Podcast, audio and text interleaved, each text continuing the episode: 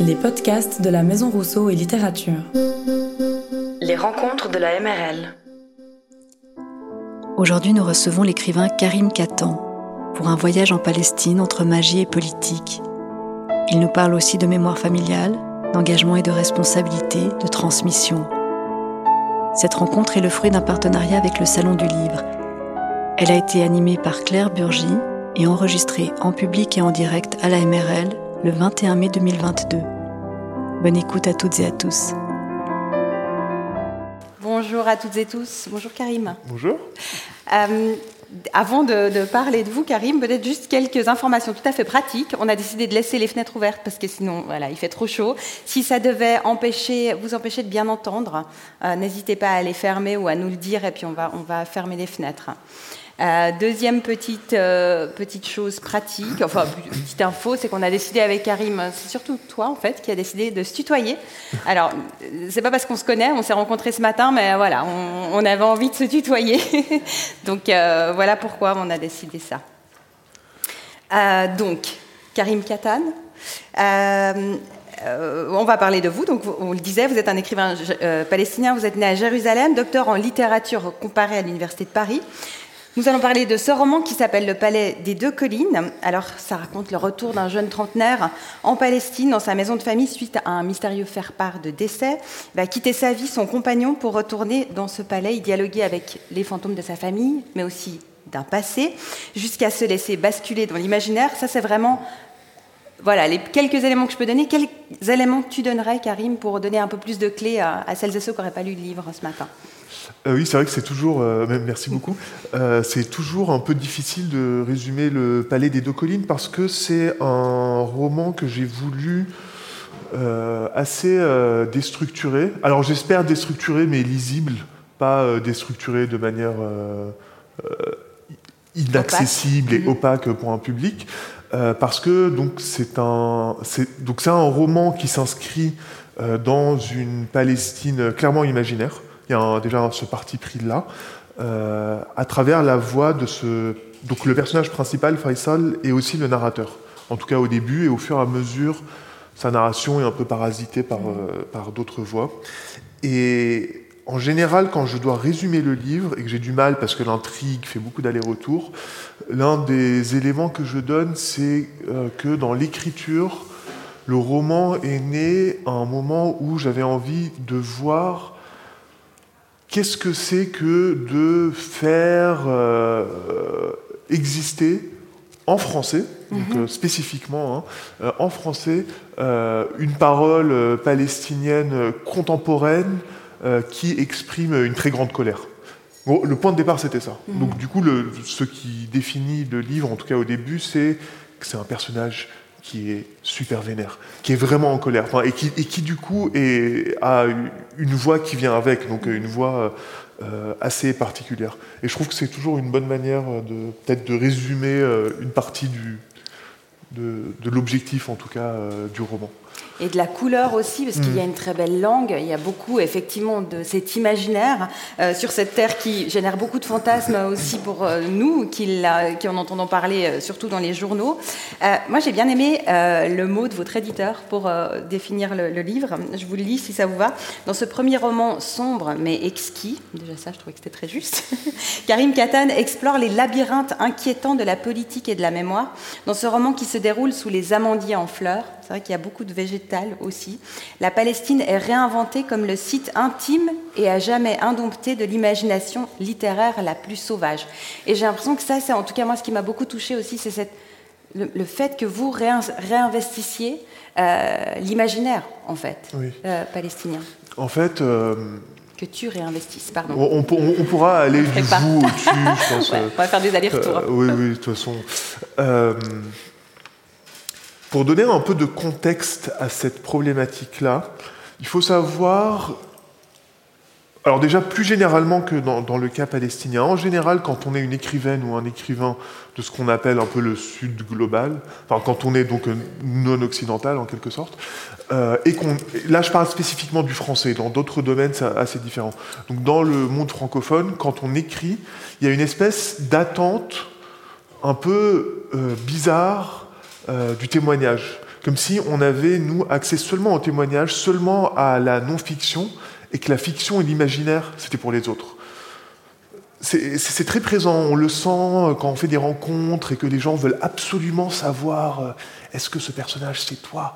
Alors c'est une question légitime à poser en, littérature très souvent, sauf qu'elle revient de façon tellement systématique que ça, en devient suspect.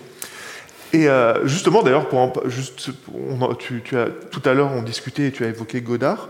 Euh, Godard a dit un truc que je trouve hyper juste, parce que Godard a donc beaucoup travaillé sur la Palestine. Euh, dans, je sais plus dans quel film, je crois que c'est notre musique, je sais plus. Euh, faudrait que je me renseigne dans quel film c'était, parce qu'à chaque fois je le mentionne en plus et que je trouvais ça vraiment remarquable. il, n'est pas très à cheval sur les droits. Donc oui, au moins je dis que c'est lui.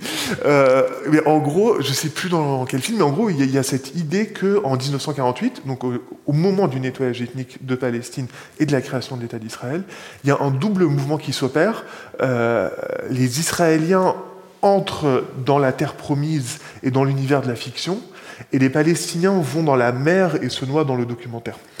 Et pas volontairement, sont envoyés dans la mer et se noient dans le documentaire. Et, effectivement, dans une réception étrangère, il y a toujours cette attente qu'on ne peut que témoigner, et que du coup, on n'a pas accès à l'imaginaire. Et en fait, ce refus de l'accès à l'imaginaire, c'est pour moi vraiment une manière très efficace de, faire disparaître une culture aussi, de façon très, euh, très soft en fait. Mhm. C'est de dire, ah bah oui, on veut entendre votre témoignage, euh, parce qu'on veut avoir pitié des Palestiniens. Ça, c'est quelque chose euh, que les gens conviennent très bien, hein, avoir pitié des Palestiniens, il n'y a pas de problème. Mais plus que ça, ça devient problématique. Et donc en fait, pas réclamer, genre reclaim, enfin revendiquer l'imaginaire, c'est quelque chose, c'est une démarche euh, très longue et qui requiert beaucoup de travail de la part d'une écrivaine ou d'un écrivain. Et très politique, donc Complètement, aussi.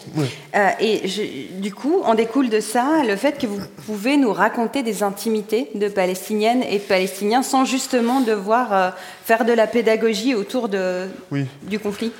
Bah, oui, c'est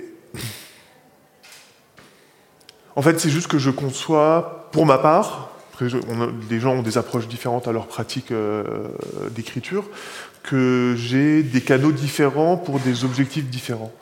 Donc je peux écrire une tribune ou, un article euh, sur des choses qui se passent en Palestine, sur lesquelles j'estime que j'ai euh, un savoir suffisant pour pouvoir faire une analyse.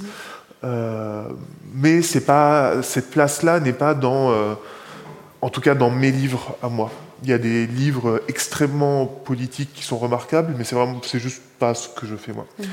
Euh, ici, je prends un pas de côté, donc je fais pas de pédagogie, donc je pense qu'il y a beaucoup de choses qui sont très elliptiques. Euh, donc si on est très familier, il y a beaucoup de choses qu'on reconnaît en fait ou qu'on peut décrypter, qu'on ne décrypte pas si on ne connaît pas forcément la situation. Mais j'espère que c'est pas important en fait. Mhm. À savoir que euh, lire ce livre, on, ne lit pas ce livre parce qu'on s'intéresse à la Palestine. Enfin, si, si, on fait que ça, je, trouve que j'ai un peu échoué en fait, parce que je, je, voudrais qu'on lise ce livre parce qu'on se dit ah ça a l'air intéressant, oh la couverture est sympa, euh, la quatrième de couverture a l'air un peu intrigante, et qu'ensuite ça peut ouvrir à un intérêt donné pour euh, une situation politique donnée assez singulière. Euh, mais en fait, je voulais pas être pédagogique aussi parce que pour revenir à ma première euh, réponse, c'est un peu l'un de mes dadas en ce moment, c'est aussi pour ça que je, me répète, c'est que donc moi, comme beaucoup de gens, euh, je, refuse cette notion d'universalité ou d'universalisme comme étant une notion qui a une charge euh, oppressive très, très, très lourde, mais je prétends quand même à la généralité. Et ce qui est important aussi dans la fiction, c'est que j'ose espérer que dans cette singularité assez palestinienne, ça parle à d'autres euh, réalités aussi, euh, d'autres réalités, euh, j'en sais rien, de disparition de, de, culture ou de disparition de territoire ou de colonisation ou d'oppression, etc. Mm-hmm. Donc, en évitant la pédagogie, on accède aussi peut-être à quelque chose d'un tout petit peu plus large en fait. Et, on ne parle pas avec condescendance à son lectorat mm-hmm. aussi. Et donc, est-ce que je ne sais pas si, vous êtes si tu es d'accord, je ne vais pas m'en remettre, pardon, mais je propose qu'on essaye d'égrener un peu cette rencontre de lecture, comme ça on va pouvoir aussi entrer dans ta langue. et dont ces personnages, peut-être avant de découvrir l'une des, l'une des personnages centrales, qui est Joséphine, euh, je te propose de nous dire un mot de ce palais des deux collines, juste pour mm. qu'on comprenne le cadre dans lequel on va. On va... Donne, qui est en fait le personnage principal du roman. Tout à fait. Mm. En fait, le roman donc se passe dans un village euh, fictif de Palestine, euh, dans un temps futur proche. Euh, donc dans un village qui s'appelle Jabalen, inventé de toutes pièces, qui ressemble vaguement à certains villages euh, du nord de la Cisjordanie. Vaguement. Mais euh, après, vraiment inventé de toutes pièces avec, des, avec plein de choses contradictoires. Ça, ça, ça, ça mélange aussi de nombreux paysages palestiniens très très différents. voilà, je, ça aussi, je revendique cette espèce d'irréalité totale. Et donc le personnage principal, Faisal, euh, comme tu l'as dit, revient en Palestine et en gros, pour toutes sortes de raisons, se retrouve enfermé dans la maison de sa famille, qui est une espèce d'énorme palais en haut de l'une des collines euh, du, village. Donc il y a une espèce de construction euh, complètement monstrueuse, inspirée un tout petit peu, inspirée de plein de choses différentes, de, nombreuses grandes maisons palestiniennes, notamment de la maison d'un milliardaire palestinien qui est à Naplouse, euh, Al-Masri qui a construit un, une maison incroyable, mais aberrante en fait, euh, et complètement incroyable, que j'ai eu la chance de visiter un jour par hasard. Et il y a beaucoup de cette maison de ce milliardaire, entre autres là, et c'est un univers totalement parallèle en fait, qui vit à la fois enraciné dans la réalité de, cet espace, et en même temps hors sol. Euh, presque flottant. Est-ce que c'est juste de dire, euh, ou est-ce que ça te parle de, la décrire un peu comme un tombeau? Moi, j'ai l'impression d'être comme un archéologue qui va découvrir en fait plusieurs salles d'un tombeau euh, qui raconterait l'histoire un peu de, la famille et de la Palestine. Ouais, c'est un tombeau de la Palestine aussi, mhm. tout à fait. Je, crois que j'ai jamais utilisé ce mot, mais c'est très juste. Enfin, oui, ça me parle vachement. cool. Désormais, je le dirais. le tombeau des deux collines, voilà. Alors, euh, est-ce que tu es d'accord qu'on nous présenter un peu Joséphine? Ouais. Peut-être on commence par la décrire en lecture et puis après on en parle. pardon, tu as un euh, passage oui, spécifique? euh, C'était ah non, mais bah, j'avais d'abord commencé par l'arrivée de Faisal. On lit d'abord l'arrivée de Faisal, comme, ça vous entendrez ce, tombeau palais. C'est page 82-84. Ah oui. Euh, alors,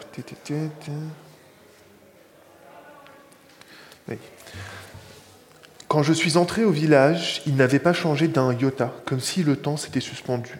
Le flux s'était arrêté, les fleuves immobilisés, les fleurs stupéfiées, l'air lui-même figé en un instant éternel. Les pierres massives des maisons chatoyaient de blanc au soleil d'hiver. Les murs, même lézardés, étaient transis, piégés dans un printemps que je n'avais jamais connu, dans des saisons énigmatiques. Alors que nous longions le domaine de Joséphine, désormais un désert, j'ai demandé au taxi de s'arrêter. Tu vas à la maison hantée là-haut? en qui le chauffeur, qui ressemblait vaguement à un giad édenté. Je lui ai répondu Oui, c'est la maison de ma famille. Surpris, il a murmuré Dieu nous préserve en se signant. J'ai tiré de ma sacoche le faire-part. M'étais-je trompé de date, de lieu? Avais-je rêvé Rita? Mais c'était bien écrit là, sous mes yeux. La veillée pourtant Rita ce dimanche. Le soleil commençait à se coucher. J'ai hésité, puis j'ai décidé de descendre là de la voiture afin de rejoindre la maison sur la colline toute proche à pied. M'éloignant de la route, j'ai attaqué le sentier piéton qui s'enroulait péniblement autour de la colline. Celui-ci était pensé et prévu comme une balade. En tournant autour de la colline, les invités avaient le temps de découvrir progressivement, à leur rythme, le paysage de Palestine qui, se déroulait sous leurs yeux. Sur le flanc de la colline, le long de la route, Ibrahim avait fait construire un hôtel où je me suis arrêté hors d'haleine.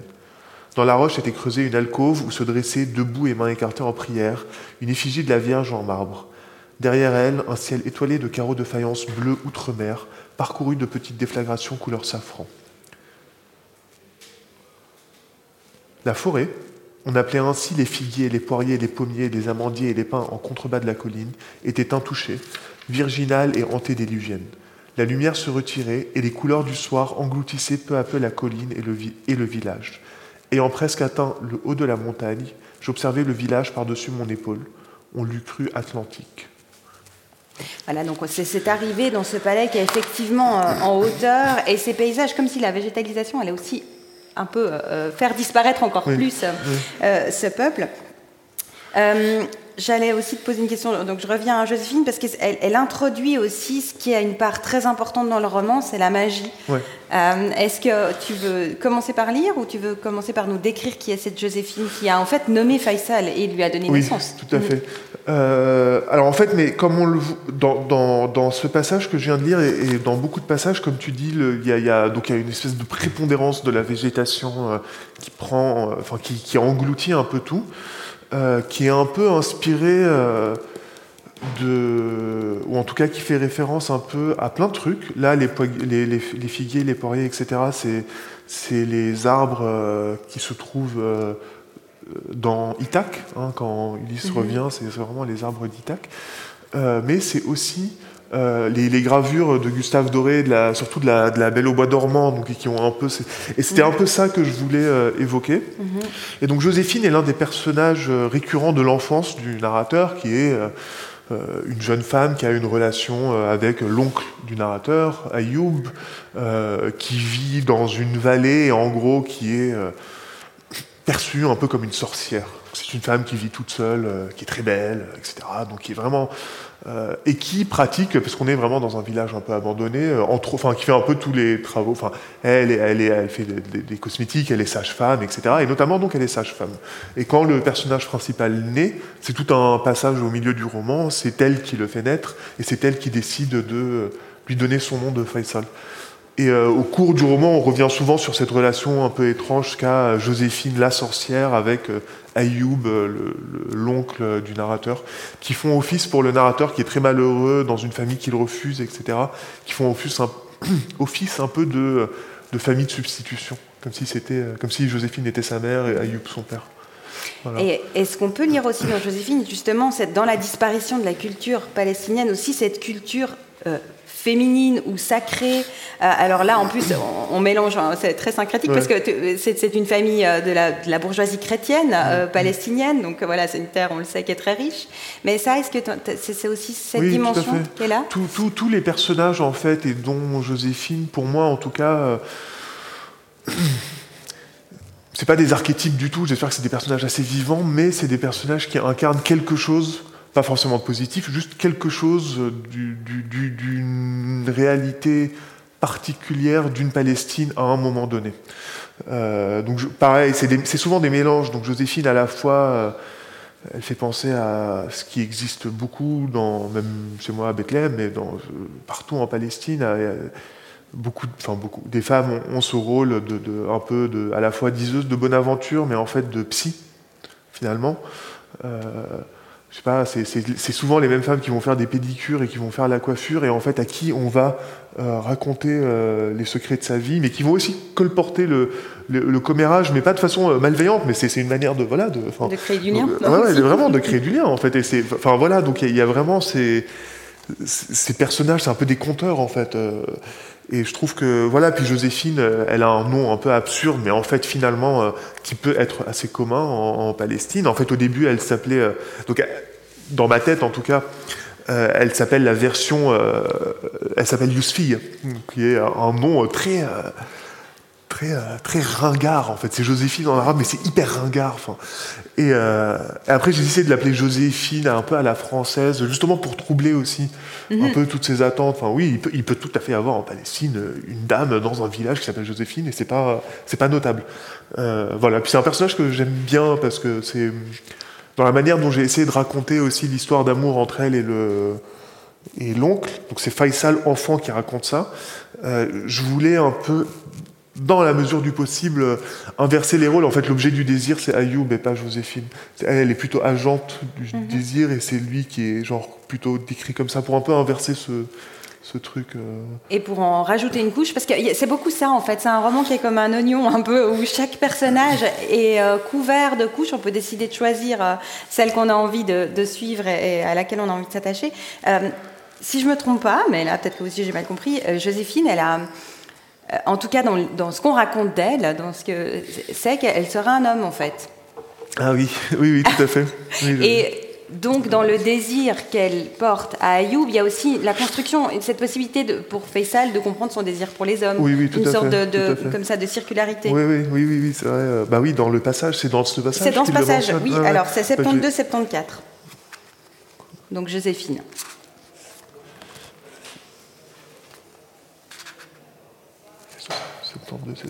Ah, 72. Pardon, je suis vraiment désolé. Non, non, c'est moi, c'est moi. c'est horrible. Non, c'est moi. Non, non, c'est ridicule. Pourtant, c'est beaucoup plus simple, cette tourne. Oui, oui, oui, je suis d'accord. Ah oui, oui, en fait, c'est un peu juste la description de la maison euh, un peu bizarre de Joséphine. Et... Tu m'interromps quand tu veux. Euh, Joséphine savait lire dans le marc de café et parfois déchiffrer les étoiles, mais seulement si elles étaient consolatrices. Je connaissais chaque recoin et chaque alcôve de sa maison par cœur. C'était une bizarrerie architecturale, un petit dôme recouvert de verdure. On, pénétrait immédiatement, passé le pas de la porte, dans le séjour, dont le plafond bas et arrondi donnait l'étrange impression d'être au cœur d'un ventre plein. La pièce était tapissée de vert et de rose, un dessin d'enfant. Mais la maison de Joséphine, c'était surtout son jardin. C'était là son sort le plus extraordinaire. Il poussait, en dépit des saisons et du climat, une variété désaccordée de fleurs. Devant la maison, le laurier rose était cerné de belles de nuit et de rhododendrons, cercle concentrique de roses dissonants. De là, des parterres de pervenches menaient aux différents potagers de Joséphine. Au seuil de la porte, des marguerites denses semblaient danser en invitant le visiteur à entrer. Pourtant, jamais je n'ai passé le seuil de la maison sans que Joséphine m'y invite expressément. Le chemin qui menait du bout de son domaine jusqu'à la porte de sa maison était tapissé de chardons et de centaurés. Mais ce qui provoquait l'admiration et la jalousie de tous, c'étaient ces iris noirs, parfois grenats, le plus souvent noirs comme le charbon, qui montaient la garde à l'entrée du Wadi al Il y avait un charme délicat, enfantin, qui s'exhalait de ce jardin entretenu, entretenu, au petit bonheur la chance.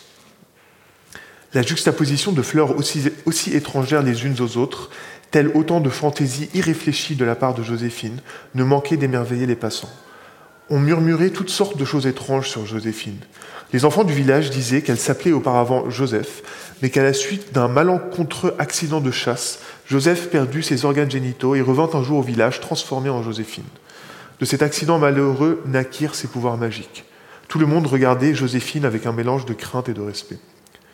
La Joséphine que j'ai connue était, dans mon esprit d'enfant, un être hybride, sorte d'hermaphrodite de la malchance. Ayoub aime donc, me disais-je avec une joie obscure, incompréhensible, les hommes. J'y pensais lorsque, la nuit parfois, je les laissais tous les deux seuls dans le salon et sortais regarder les lucioles jouer parmi les fleurs.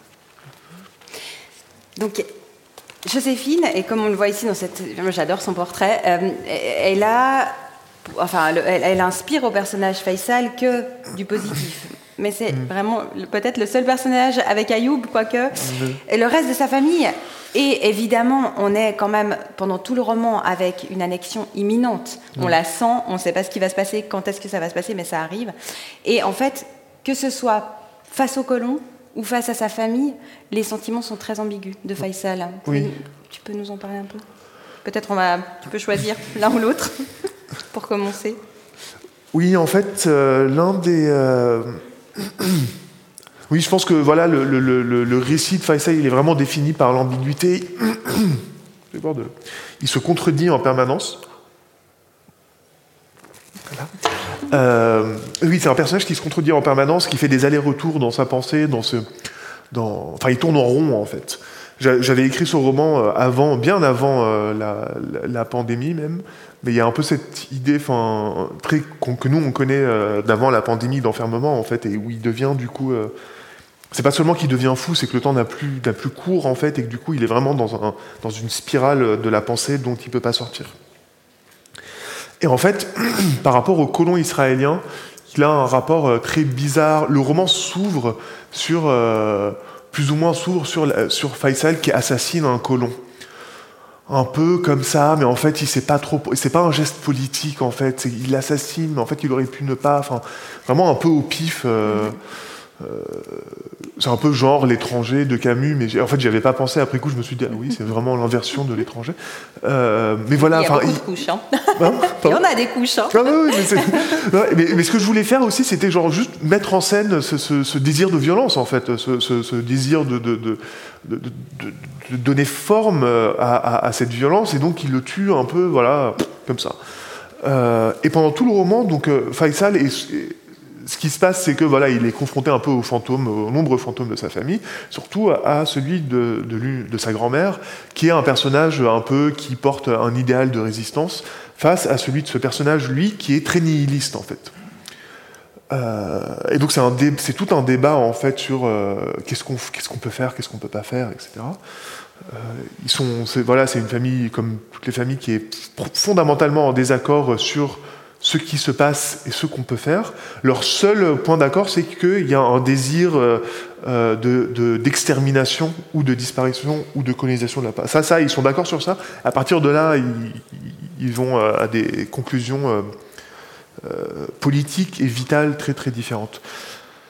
Et donc Faisal a une haine et une colère, mais qui qui se matérialise pas vraiment dans un engagement politique, donc qui est un peu il est vénère, vraiment. En fait, c'est ça, je trouve. il est vénère, puis il sait pas trop pourquoi. Il est très, euh, il est très, euh, il est assez immature euh, comme personnage, je pense. Enfin, et du coup, voilà, en fait, sa colère n'a pas vraiment d'objet. c'est parfois sa famille, parfois effectivement les colons qu'il voit au, lien, au loin. mais il sait pas trop. En fait, mm-hmm. notamment, c'est au cours du roman, il, justement, il, il, perd un peu les pédales parce que parce qu'il n'a pas d'objet euh, je trouve, de, de, colère. Je ne sais pas mhm. si ça répond vraiment à ta question. Mais... Euh, je ne sais pas non plus, mais oui, quand même. oui, oui. Mais c'est vrai que moi, j'ai beaucoup lu aussi cette, cette, idée de colère. Tu confirmes que, que c'est sur ça que tu as écrit. J'ai l'impression, enfin, mon impression de lectrice a été plutôt qu'il est blessé, en fait. Oui. Que, que c'est une, pour lui, la Palestine et toute cette histoire familiale, c'est une blessure qui l'empêche de vivre. Mais ouais, plus qu'une colère, parce qu'en fait, effectivement, il est, il est très passif. Oui, oui, tout à fait. Colère, euh, en fait, c'est une colère qui devient. En fait, oui, c'est vrai que la colère, c'était le départ, et au fur et à mesure, c'est ça, en fait. il, est très, il est complètement passif. Il fait rien. Mhm. C'est vraiment. Enfin, il se passe des trucs dans le roman, mais lui, il n'est agent de rien du tout. Euh, sauf euh, à la fin, un peu, mais vraiment à la fin, quoi, dans mhm. un moment, le climax, quoi, du, du truc. mais il est extrêmement passif, et effectivement, il est. Enfin, quand je dis qu'il est contradictoire, c'est que c'est aussi, euh, pour moi en tout cas, c'est un peu un roman euh, expérimental, dans la mesure où je voulais euh, jouer avec pas mal de registres différents. Donc oui, il est en colère, mais en fait, il est aussi hyper poétique. Mhm. Parfois, il est presque précieux, finalement, enfin, dans, sa, dans sa manière de parler. Parfois, au contraire, il est hyper cru. Enfin, il y, a, des espèces de il n'y a, pas une cohérence psychologique à sa manière de parler, en fait. Euh, parce que voilà, j'avais aussi envie d'expérimenter dans euh, quelque chose qui ne soit pas linéaire, ni euh, temporellement, ni même génériquement, en fait. Et, j'aime bien ça, en fait, donner la place à ce personnage d'être non pas un monolithe, mais toutes ces contradictions incarnées mmh. dans le langage, mmh. finalement. Effectivement, oui, il nous emmène euh, euh, tout à fait dans, quelque chose de très euh, blessé ou de très sentimental, et puis il va faire un juron ou une, blague. voilà. Est-ce que on referait juste une petite lecture sur ce pays que tu décris comme un chagrin d'amour? Ouais. C'est page 146, 147. 146. Et puis après, peut-être qu'on peut sortir un petit peu du récit pour. Ouais, carrément. Un soir, nous sommes assis dans le jardin. Le soleil couchant projette une lumière diffuse sur le restaurant de Jihad et sur les sentiers vallonnés en dessous. Au-delà, la promesse du reste du pays palpite doucement. Elle soupire, c'est son moment préféré de la journée. Ça, c'est sa grand-mère, le fantôme. On entend chanter des rossignols. Quelle sérénité, le pays de Dieu, dit-elle. Je n'aime pas ce pays, je n'ai jamais voulu revenir ici, lui dis-je. Elle tourne son visage vers moi et me demande avec sincérité Qu'est-ce qui t'a fait croire que tu avais le choix? Elle a raison. Ce pays est comme un chagrin d'amour. On guette la guérison. On se dit que c'est trop bête, que ce n'est rien. Ce n'est qu'un homme ou qu'un morceau de terre. Des choses inutiles. Comment des choses aussi inutiles peuvent-elles faire si mal? On se le répète. Certains jours de printemps, on se réveille, il y a un peu de soleil sur les draps du lit. On s'étire et on se dit c'est une bonne journée. La douceur de ce réveil nous fait croire que la guérison est survenue au cours de la nuit dans le cerveau désarmé. Désormais, c'est la convalescence. Désormais, ce pays-là est fini pour nous. Mais il suffit, le soir même, d'un reflet dans le miroir, d'une personne croisée à qui l'on a envie de dire Toi, toi, tu étais bien avec moi là-bas, il y a si longtemps, n'est-ce pas? Et c'est fini. D'autres jours d'automne, dans un pays bien plus beau que celui-ci, où les forêts noires et profondes virent à l'orange, et les ruisseaux bleus et légers chantent des berceuses. C'est un vent qui se lève dans l'âme. On se dit, ça y est, c'est la guérison. Mais la nuit nous ramène à cette soirée, ce rossignol, cet arbre, cette blessure ouverte qui creuse le pays. Et là, euh, ben, c'est difficile de ne pas vous demander ce qu'il y a d'autobiographique euh, dans ce passage-là. Désolé. Euh, non, mais je suis de mauvaise foi quand je. Non, mais je suis vraiment de mauvaise foi quand je quand je dis que c'est. Je ne sais pas si ce passage particulièrement est auto. enfin là, enfin. si, en fait, là où il y aurait de l'autobiographie, disons que c'était un peu dans, dans, la curiosité de voir comment est-ce que en français je peux exprimer quelque chose d'une condition, de ma condition en prenant des personnages totalement fictifs. À savoir que je ne fais pas de l'autofiction, euh, pour toutes sortes de raisons. Principalement, je pense, parce que je suis méditerranéen et que j'ai une pudeur telle que ça me semble très. Euh, enfin, impossible comme genre. Et puis, enfin bref, je sais pas ce, que, ce qui m'intéresse, mais. Euh, en fait, les éléments autobiographiques sont pas là où on les pense. Ils sont très rarement par rapport à, Faisal, je pense. Ils sont un peu partout ailleurs, un peu dans la grand-mère, euh, qui, euh, qui a des aspects de moi, un peu, parfois. Parfois, elle parle, c'est presque genre l'auteur qui dit ce qu'il pense. Mais lesquels, par exemple? euh, j'ai plus, il faut que je retrouve les. Non, moi j'aurais essayé. Hein. Oui, oui, non, mais on peut, peut-être, je, je vous rappellerai. Mais en fait, oui, il y a des éléments dans, dans, dans, dans, leurs hésitations, dans leur manière un peu complexe de se rapporter euh, à l'engagement, à, à, à l'espoir, enfin vraiment ce genre de choses. Oui, il y a clairement de moi. En vrai, non, mais je raconte n'importe quoi. Oui, ce passage, c'est aussi, mais très euh, intime. Oui, oui. oui J'ai essayé de, de, glisser, mais en fait, oui. oui je suis contente qu'on y arrive. C'est mon côté. Tout à fait. Euh, Joséphine, mais du coup. Euh, pardon, puis dire du coup c'est insupportable aussi. Les, les euh, non mais il y a cette double lecture entre euh, pas lecture, mais est-ce que double euh, euh, sentiment de la disparition de son attachement à la Palestine et la disparition de la Palestine. C'est comme si tout le temps, il y, a, cette double... Il y a aussi ce passage qui fait écho où vous dites bientôt ils vont, ils vont faire un musée du peuple palestinien. Et ça, c'est quand vraiment ils auront réussi à, à nous détruire. Peut-être parler un peu de cette disparition. Je, je pense... je pense Alors encore une fois, c'est pas, évidemment pas une, euh, une, réalité singulièrement palestinienne, mais je pense que c'est une réalité euh, plus généralement coloniale ou postcoloniale selon les situations, où effectivement euh, le rapport à cet endroit qui est toujours instable parce que parce qu'on ne sait pas jusqu'à quand il va exister, dans quelles conditions il va exister, est-ce qu'on est-ce qu'on y aura accès ou non, est toujours très très euh, émotionnel. et puis euh, totalement instable. Mm. C'est justement, c'est qu'un jour on se dit ah ouais, je vais retourner en Palestine, l'autre jour on se dit mais c'est pas possible de retourner. Enfin bref, il y, a vraiment et, c'est pas que moi, c'est c'est une, une réalité partagée par tout Palestinien qui, pour X raisons, peut avoir la chance aussi de partir. Euh, donc il y a, y, y a, de ça, et puis il y a cette idée, vous savez, en, en Israël, par exemple, aux États-Unis, souvent maintenant, il y a des musées un peu folkloriques euh, euh, des, autochtones. À partir du moment où il y a le musée folklorique, en fait, c'est que c'est que c'est vraiment que le génocide a eu lieu mm. et qu'il n'y a plus de danger en fait à montrer le folklore parce que finalement, ce folklore ne représente pas il est mort. Euh, il est mort, voilà, il est mhm. mort. Enfin, il est mort, donc bon. Euh, et, en fait, c'est un moment Faisal qui décrit quand il arrive au pays qu'en fait, il voit que y a une grande annonce euh, à l'aéroport de Tel Aviv, du coup, en Israël, que bientôt ils vont ouvrir un musée du folklore palestinien, enfin vraiment avec trucs comme ça et tout.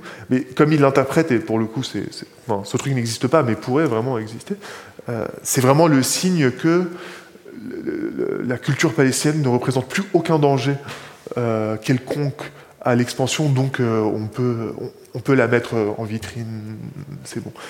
Euh, parce que j'essayais un peu aussi voilà, d'explorer ces conditions-là, en fait, de voir comme le roman se passe un tout petit peu dans le futur, dans une sorte d'annexion, dans une version un peu hyper finalement hyper exagérée de ce qui se passe maintenant, mais poussée vraiment à une extrême euh, voilà.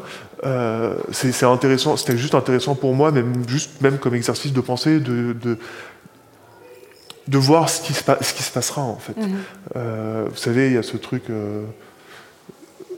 encore une fois, plus général, j'aime beaucoup la science-fiction. J'écris pas mal de science-fiction. En fait, surtout quand on est une personne anxieuse, à partir du moment où la catastrophe est survenue, en fait, on n'a plus peur bah parce que c'est arrivé et c'est bon.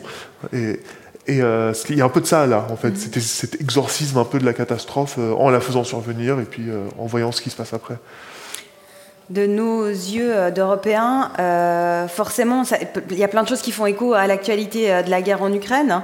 On en parlait brièvement hein, juste avant de venir ici, et c'est vrai que cette disparition totale du conflit, alors totale c'est peut-être trop dire, mais on y est presque, et de la Palestine dans les journaux, comment est-ce que toi tu le vis euh, Enfin, cette discrépance entre les, le traitement des deux conflits médiatiques? Pardon, je sors complètement du livre, mais en même temps pas tant que ça. Non, mais moi justement, moi c'est, enfin, euh, donc pour revenir à ce que je disais au début, donc souvent le, c'est, en tout cas, ou pour le moment, le livre c'est pas mon, mon, canal de préférence pour l'analyse proprement politique. Là où je, crois que ce truc est en train de tomber, non? Non, non ça va. Il est là, tout va bien. Euh, donc moi, c'est plutôt euh, d'autres euh, modes que j'utilise pour ça. Donc voilà, comme je disais, ça, peut être des articles, etc. et là où, alors je suis ni historien ni, ni politologue, mais là où j'estime que j'ai un savoir-faire légitime, c'est un peu dans la, le, le, décryptage en fait de l'impensé, euh, notamment euh, dans les médias français et francophones par rapport à la Palestine. ce qui est toujours très frappant à chaque fois qu'il se passe, même quand il se passe rien d'ailleurs. Enfin, en fait, il se passe jamais rien aussi. C'est ça qui est important, c'est que les moments de crise qui sont médiatisés en Palestine, finalement, enfin, pour moi, il y a un gros problème, c'est qu'ils cachent le fait que euh, la crise est permanente en fait. Mhm. elle, a des pics, mais en fait, c'est du coup souvent euh, quand on est un lectorat étranger, on a l'impression que il se passe un truc, c'est horrible. Du coup, on est hyper solidaire, je sais pas quoi. Et après, quand ce truc se termine, ce truc spécifique se termine, on a un peu l'impression que on retourne à une espèce de calme euh, dans ce pays où il ne se passe rien. Or, c'est pas ça la dynamique. Et ce que j'essaye surtout de, en tout cas là où je trouve que je peux te donner un peu quelque chose, c'est vraiment voilà, euh, décrypter un peu euh, euh, l'impensé, donc les mots utilisés. À savoir que la, plupart des médias, là on parle de médias français et francophones, ce qui est très frappant, c'est que ce, n'est pas comment dire, c'est pas malveillant, c'est pas quelqu'un dans le au monde ou je sais pas où qui se dit ah je vais utiliser ce mot pour dire je sais pas quoi. C'est juste qu'il y a un véritable impensé euh, sur ces questions et que les, ne serait-ce que le vocabulaire utilisé pour parler de la situation en Palestine, y compris le mot conflit par exemple, mais au-delà de conflit, il y, a vraiment plein de mots euh, qui relèvent voilà, de notre un peu charge culturelle comme ça. Euh, bah, J'essaie un peu de les déconstruire en expliquant pourquoi ils sont pas, adaptés, pourquoi en fait euh, utiliser la voix passive quand on veut parler euh, de mort en Palestine, ce qui tend un peu à du coup déculpabiliser par exemple l'armée israélienne parce que les personnes sont mortes, mais on a l'impression qu'elles sont mortes de crise cardiaque. Enfin, bref, il y a tous ces éléments de langage qui, encore une fois, je, enfin, c'est même pas que je pense, c'est que je sais qu'ils sont pas malveillants, à part, euh, à part dans des journaux de droite ou je sais pas quoi, mais en général, ils sont pas malveillants, mais font partie de cette impensée incroyable. Euh, là, j'essaye effectivement de les, d'essayer en tout cas un peu, à, mon échelle, hein, euh, de les déconstruire. Sur l'Ukraine, typiquement, ça a été. Euh, moi, je trouve, j'ai trouvé que c'était assez difficile parce que Déjà, en général, je trouve que la comparaison, en général, est, une méthode euh, mauvaise de, réflexion politique. Mais je pouvais pas m'empêcher de dire, mais putain, là, ils ont pas, de problème pour faire des boycotts. À juste titre, hein, je pense qu'il faut boycotter la Russie. Mais de toute façon, il fallait boycotter la Russie avant. Enfin, je veux dire, c'est. Mais bref, ça, c'est une autre question. Mais donc, pas de problème. On a tous les outils pour mettre en place un boycott et il n'y a aucun débat sur. Euh, enfin, vite fait, il y a des petits débats sur la légitimité du boycott, mais pas de problème. Nous, on a conceptualisé un boycott, mais depuis des années. En plus, c'est un boycott qui est hyper réfléchi. C'est pas une espèce de genre ah on va on va boycotter tous les Israéliens. Enfin, il y a vraiment euh, un travail créatif de recherche sur le terrain pour mettre en place un boycott qui est en plus euh, vraiment réfléchi, subtil, au cas par cas. Enfin, il y a tout un truc. Et, ça, c'est la catastrophe dès qu'on évoque ce boycott. Mais alors là, aussi, il n'y a pas de problème. Et moi, c'est un moment, c'est le moment où j'ai quitté les réseaux sociaux, notamment euh, Instagram, où je faisais beaucoup de mes analyses, parce que euh, parce qu'en fait, j'étais face. Alors là, je, je dévie complètement du sujet, mais quand même, je trouve ça assez important. C'est que tous les gens qui parlaient me rendaient dingue, parce que à la fois, mais vraiment tous, parce que à la fois, parce que aussi il y a ce, ce, ça fait émerger aussi ce truc très bizarre qui est euh, les gens qui sont un peu pro-russes euh, parce qu'ils sont anti-impérialistes, mhm. ce qui est complètement euh, incroyable, enfin aberrant. et ça me rendait ouf de, de, voir ça, mais en même temps ça me rendait ouf de voir cette, ce soutien si euh, mérité, mais je veux dire juste si différent, si différent à ce que nous on reçoit en fait, mhm. que je me suis dit ok je, je peux plus m'engager en fait avec ça. Et, en fait, je me suis dit, c'est ouf, ce magma euh, un peu de vocabulaire, de non-sens, de contresens qu'on déploie en permanence, euh, qui m'a vraiment, ouais. Euh.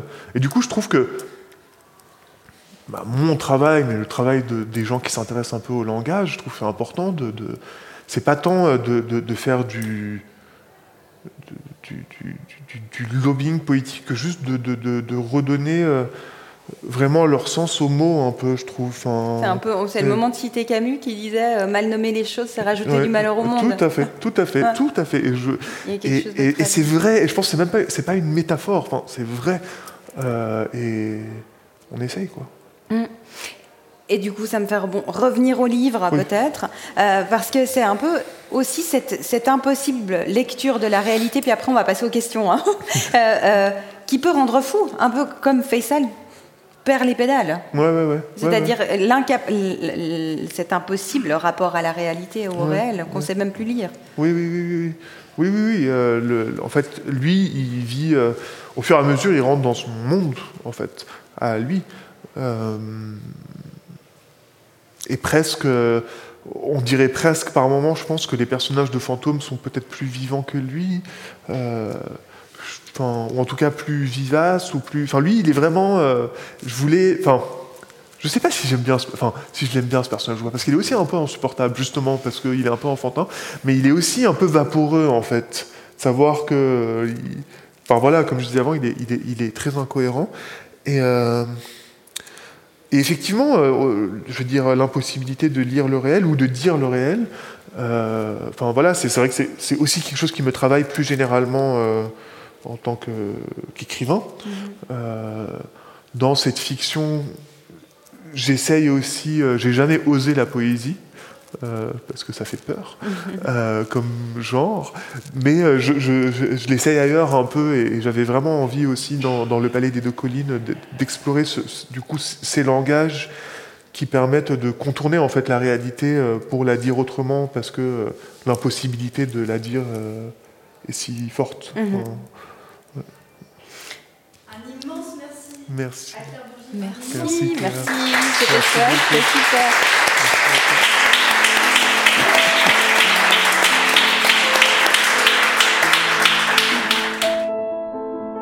La rencontre avec Karim Katan et Claire Burgy est terminée.